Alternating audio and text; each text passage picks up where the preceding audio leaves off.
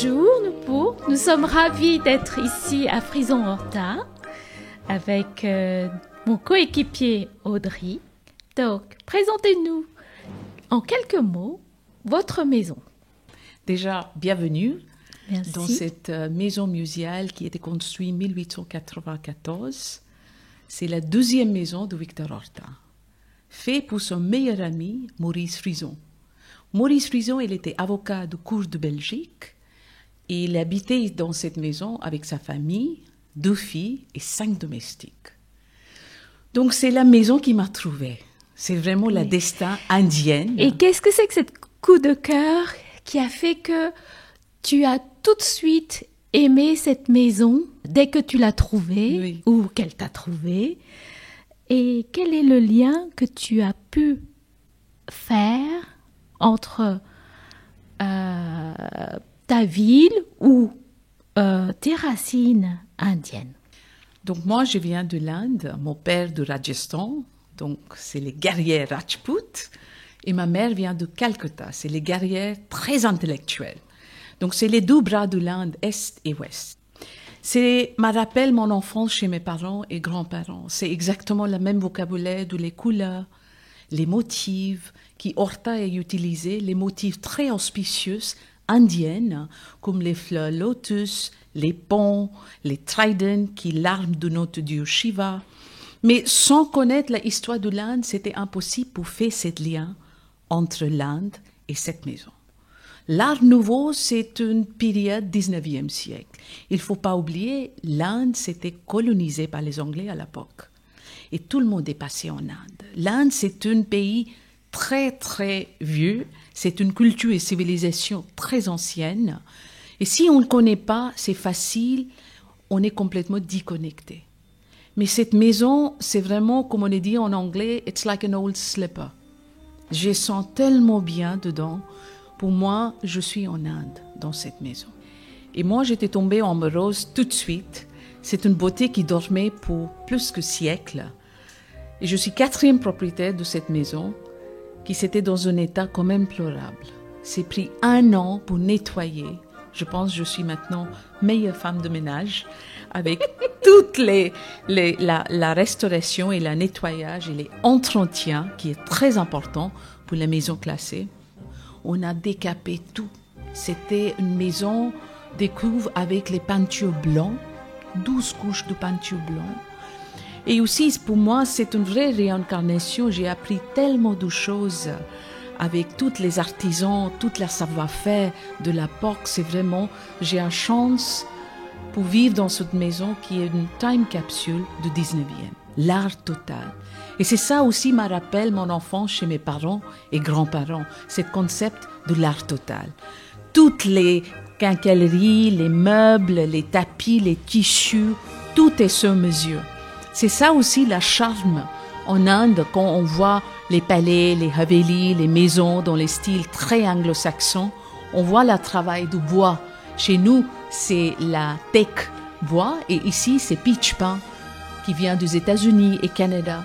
Donc, je trouve le même vocabulaire de la construction et la décoration dans cette maison comme c'est chez nous. Et quand j'ai acheté, je savais même pas c'était qui Victor Horta. J'ai honte pour dire ça, mais c'est la vérité. Et c'était quoi les couleurs? Les couleurs jaunes, rouges, orange, vertes, les couleurs très chaudes, les couleurs du soleil. C'est ça Rajasthan. L'Inde, c'est un pays de couleurs, de diversité. C'est tellement grand. Ici, je trouve les couleurs de Rajasthan très très chaud, les couleurs du soleil. La cage escalier, une fois on a décapé, c'est comme la couche du soleil est rentrée dans la colonne vertébrale de la maison. Est-ce que cette maison est vraiment lumineuse parce qu'elle a des ouvertures très spéciales ou c'est parce qu'elle est réchauffée par les couleurs? Et les ornementations Je pense que c'est les deux éléments qui est très très bien intégrés dans cette maison. Horta, c'était quelqu'un aussi très scientifique dans sa tête. hein. Donc, il a bien intégré la lumière maximum de chaque côté, de chaque coin. Les étages entre les étages, ça c'est quelque chose existe chez nous, on sait, pour profiter maximum de la lumière. Et Horta, il a interprété la même vocabulaire, même articulation dans cette maison, les étages entre les étages, comme ça on profite du maximum de lumière. Et avec les fresques et les couleurs, les motifs, c'est animé encore en, en plus la lumière de la maison. Donc il y a une chose, c'est la technicité avec l'architecture, et ensuite la décoration de couleurs qui sont utilisées pour donner cette, cette lumière très chaleureuse, hein, très chaud. C'est comme on est baigné avec la couche du soleil dans les peaux. On sent ça. Oui. Alors, il y avait des artisans qui ont un savoir-faire et donc tu as dû euh, inviter des corps de métier à venir aider aussi. Bien sûr. Mon architecte, c'est Francis Metzger. C'est un architecte qui est quand même restauré beaucoup de patrimoine classé, comme Maison Autrique, la Bibliothèque Solvay, Villa en Pain, Maison Sancy.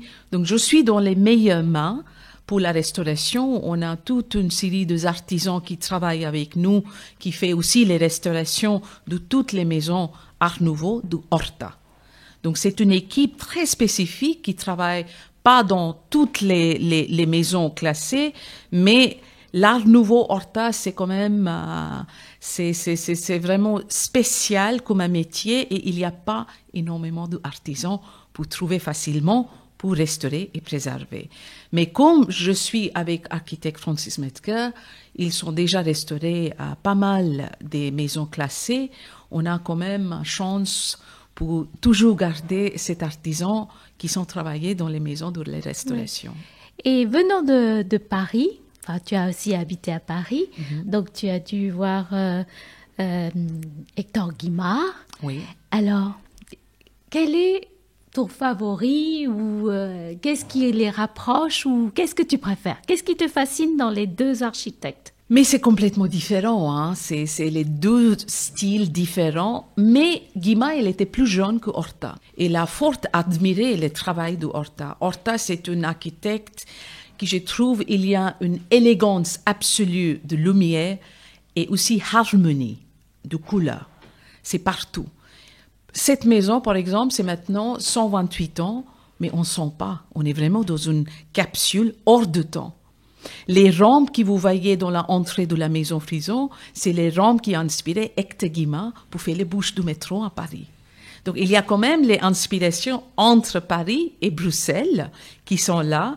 Et pour moi, je suis euh, vraiment très envie pour faire une exposition qui parle de ces deux styles dans la Fondation Frison Horta. Et peut-être on pouvait faire ça dans, après l'année de l'Art Nouveau, qui est 2023 c'est dédié comme l'année de l'Art Nouveau à, à, Belgique et dans les pays européens euh, dans les styles Art Nouveau.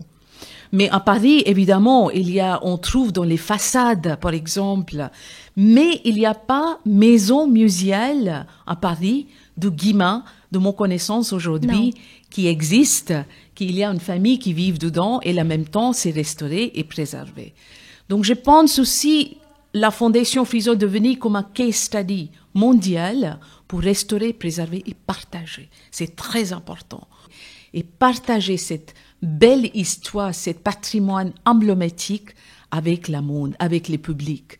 Donc on fait beaucoup de choses culturelles avec les enfants, les écoles, des universités, aussi les colloques, les conférences. C'est vraiment une maison pour partager, pour faire les événements. Il faut que la maison vit. Il faut qu'il y ait une vie dedans. Et c'est pour ça aussi, c'est pas justement les biens comme ça pour les propriétaires, mais il faut partager. Parce que les maisons comme ça, c'était fait pour partage. Dans les différents métiers de artisan, les musiciens, les jardins hiver, c'est une beauté extraordinaire. Il y a une acoustique fabuleuse. On fait les musiques de chambre et on n'a pas besoin de toutes les sound systems, toutes ces gadgets, parce qu'il y a une acoustique fabuleuse dans le jardin hiver. Et les gens aussi, quand ils viennent ici, ils n'ont aucune idée, ils sont, c'est quoi? Cette maison, cette fondation.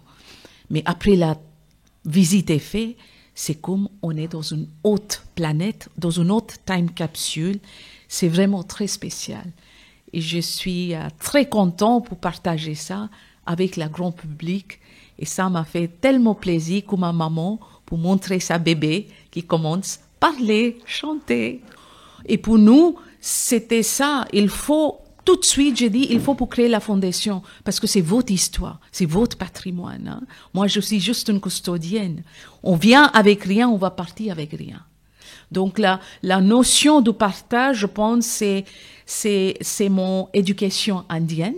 On partage beaucoup. Hein. C'est un pays énorme et notre diversité, c'est notre force. Très récemment, il y a eu la fête de Diwali. Oui. Alors, euh, comment vous avez fêté ça ici Euh, Parce que c'est une fête extraordinaire des Lumières qu'on fête en Angleterre, en Asie, euh, un petit peu partout dans le monde. Et euh, c'est bientôt Noël. Et on va parler encore des couleurs, des Oui. lumières, etc. Dites-nous un peu ce que c'est pour vous le Diwali. Diwali, c'est la fête de lumière. Oui. Euh, c'est une de très auspicieuses festivités en Inde pour les hindous. C'est comme notre Noël indienne, hein, on peut dire ça. Et c'était, il y a quelques jours, c'était passé, et c'était le même jour, on a aussi eu lieu à Rishi Sunak comme Prime Minister d'Angleterre. Donc c'est assez historique tout ce qui se passe en ce moment. Mais pour moi, c'est c'est pas que je suis en Europe dans cette maison qui ça me manque, hein, la ambiance de l'Inde. Les gens toujours disent you can take the girl out of India, but never India out of the girl. Donc on fait la fête de Diwali dans cette maison avec plein de bougies, on fait les dîners, on change les cadeaux, il y a des amis qui viennent, il y a des familles qui viennent. Donc pour nous, c'est un jour très important.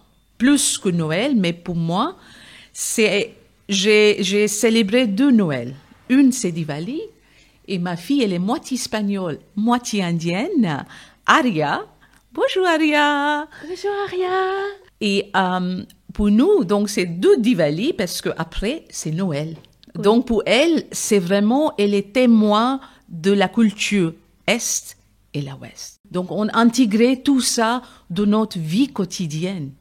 Est-ce que vous avez acheté les bougies qui sont fabriquées de quelque part ou, ou vous les avez... euh, Nous, on fait les, les célébrations de Diwali avec puja.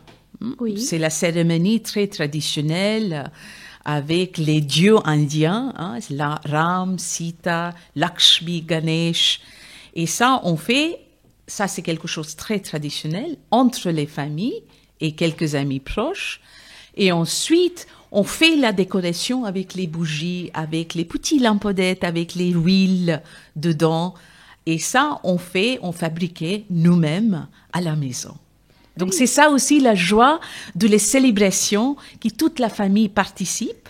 Mais on est petit ici, ça c'est juste moi, ma fille et Alung avec nous. Euh, donc on est très très euh, impliqué dans la tradition de l'Inde parce que pour moi personnellement c'est très important qu'Aria prenne toutes ces traditions de l'Inde. On est loin de l'Inde, mais l'Inde c'est dans notre cas. Alors, comment vous, euh, vous allez pouvoir lier euh, votre maison Art Nouveau et l'Inde?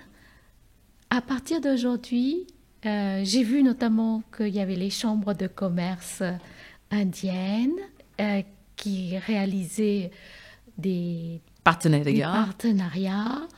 Euh, vous êtes partenaire aussi avec d'autres, mais je suis plus intéressée comment vous vous, vous intéressez des partenaires Mhm. indiens. Oui, parce que vous avez là, les diasporas indiennes, c'est très important.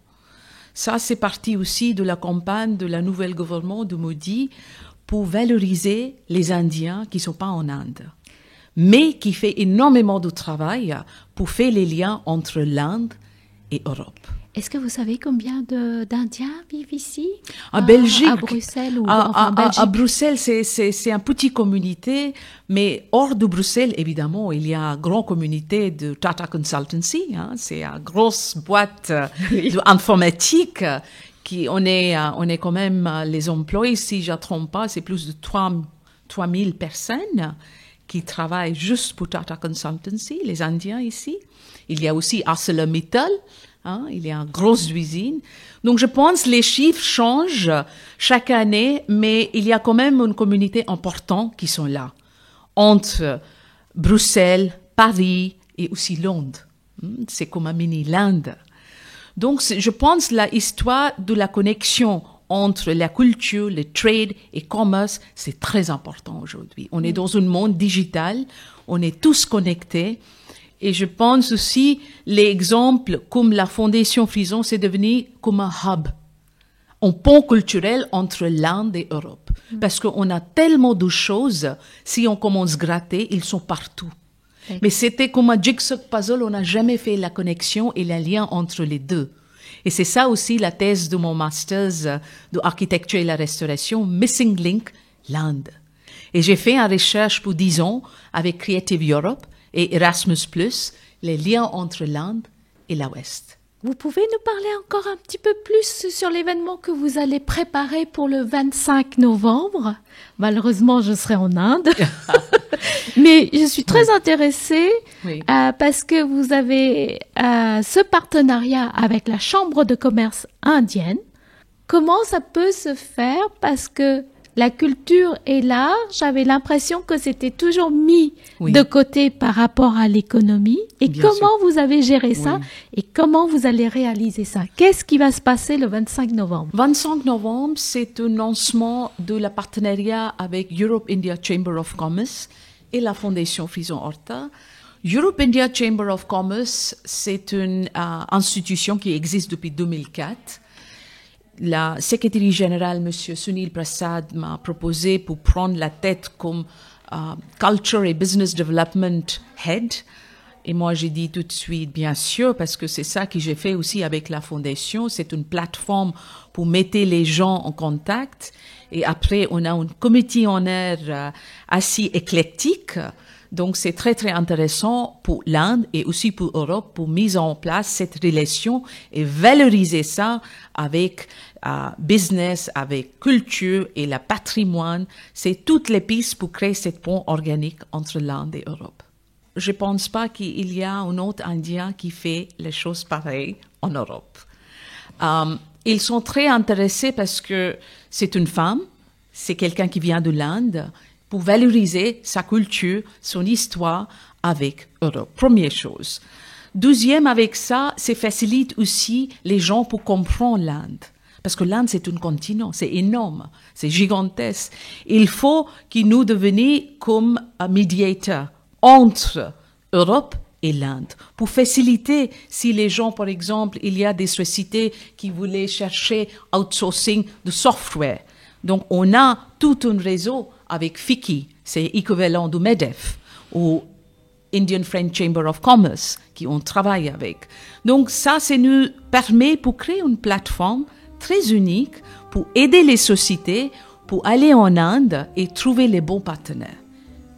Donc c'est vraiment un travail euh, qui est quand même euh, colossal, institutionnel, et c'est pour ça on a fait ce lien avec Europe India Chamber of Commerce qui ont besoin de faire une plateforme culturelle comme nôtre parce qu'on est présent, on est ici à Bruxelles. C'est quand même un capital politique de l'Europe. Et culturel aussi. parce qu'on a plus de 182 ambassades étrangères ici. Merci Noupou pour cet entretien.